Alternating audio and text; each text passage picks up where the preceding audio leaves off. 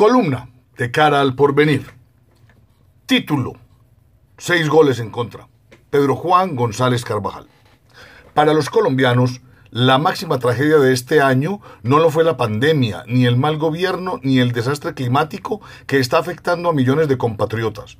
Lo verdaderamente terrible ha sido haber perdido 3-0 con Uruguay y 6-1 con Ecuador en la segunda fecha de las rondas eliminatorias para el Mundial de Fútbol en Qatar 2022.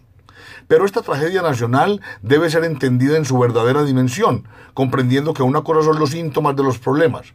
Nueve goles en contra en dos partidos contra rivales directos. Otra cosa los problemas, perdimos el rumbo y la identidad futbolística. Y otra, la causa de los problemas sobre la cual me detendré. La FIFA en su sabiduría ha definido la existencia de siete categorías que sirven para mantener un permanente relevo generacional para las distintas competiciones a nivel local e internacional. Así, prebenjamín, sub 7 y sub 8. Benjamín, sub 9 y sub 10. Alevín, sub 11 y sub 12. Infantil, sub 13 y sub 14. Cadete, sub 15 y sub 16 juvenil sub-17, sub-18, sub-19 y finalmente absoluta senior o mayores. Primer gol en contra. Ausencia de un verdadero proyecto que incluya el manejo integral en lo deportivo y lo administrativo de las siete categorías anteriormente mencionadas. Si esto no existe, es imposible pensar en el mediano y en el largo plazo y mucho menos en consolidar una pretendida identidad futbolística que integre e incluya jugadores técnicos y cuerpos técnicos. Segundo gol en contra. Incongruencia entre el pretendido manejo transparente de la actividad futbolística y el actual patrocinio de la liga local. En el mundo se están tratando de determinar las relaciones entre el fútbol y las casas de apuestas, mientras en Colombia el principal patrocinador es una casa de apuestas. No tenemos nada contra este tipo de actividades siempre y cuando no se presten a malas interpretaciones. Además, no solo hay que ser decentes, sino parecerlo. Tercer gol en contra. Crisis de la clase directiva debido a los problemas legales en los cuales están enredados varios directivos, como malos manejos por reventa de boletas, lavado y corrupción, por lo cual hay exdirectivos extraditados y encarcelados y directivos hoy investigados, lo cual genera un ambiente turbio y una falta completa de autoridad moral para mandar. Cuarto gol en contra por situaciones extrafutbolísticas, no nos servía darle continuidad a un técnico que nos había llevado a dos mundiales.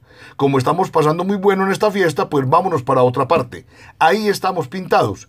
Y luego, casi que por descarte, se trae un técnico con cierto palmarés, pero pleno desconocimiento de las realidades futbolísticas de Colombia y de Sudamérica. Además, todavía nos da dificultad de entender la diferencia entre un buen técnico, un buen entrenador y un buen seleccionador. Sin embargo, ante la inmadurez de muchos de nuestros jugadores, muchas veces lo que se requiere es una figura paternal y no un técnico de fútbol. Quinto gol en contra. Innegable la calidad de varios de nuestros jugadores que se han destacado y se destacan, algunos con continuidad y otros con intermitencia en las ligas de todo el mundo, sobre todo en las europeas.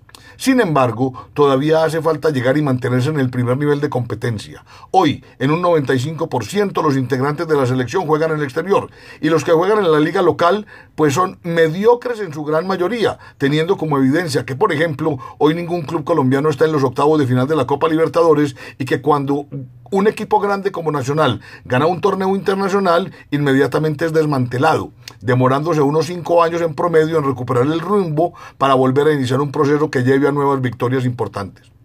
Así no se puede ser grande.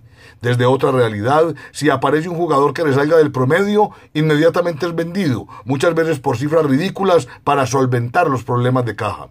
Sexto gol en contra. Nuestros periodistas deportivos en un altísimo porcentaje son unos caníbales amarillistas que quieren inmiscuirse en el manejo técnico de la selección. Y cuando aparece un técnico con carácter que los pone respetuosamente en su sitio, pues comienza la cacería. Peligro de autogol. Me da por pensar que la idea de europeizar nuestro fútbol extendible a toda Sudamérica es un camino equivocado. Cuando las elecciones y los clubes de nuestro continente jugaban a lo suramericano, las primeras ganaban mundiales y los segundos copas intercontinentales y mundiales de clubes. Los equipos europeos se llevan lo mejor de Sudamérica para dar grandes saltos de calidad y ahora nos dio por pretender enfrentarlos jugando a la de ellos se me hace que puede pasar lo mismo que está pasando en el ciclismo. Nos preocupamos por mejorar en el plano y en la contrarreloj para no perder tanto tiempo en esos terrenos. Y ahora el primer esloveno que se atraviesa nos gana en la contrarreloj y también en la montaña. sería bueno tener en cuenta que hasta la fecha ningún técnico europeo ha tenido éxito en el fútbol suramericano. Reflexión final. Finalmente, habría que hablar de la resignación de nosotros los hinchas. A estas alturas del partido no nos deberíamos contentar con obtener la clasificación a un mundial, sino en recuperar lo alcanzado. Para el próximo mundial mínimo deberíamos pasar a los cuartos de final, en dos o tres mundiales a semifinales y, ¿por qué no? Aun cuando ya no nos toque, en unos cinco mundiales jugar una final. Duro panorama inmediato ya sea al actual técnico o a uno nuevo, le tocará jugar el primer partido post tragedia en el mes de marzo de 2021 con Brasil, lo cual no deja de tener una alta probabilidad de derrota, teniendo en cuenta tanto la historia como nuestra situación actual. Amanecerá y veremos.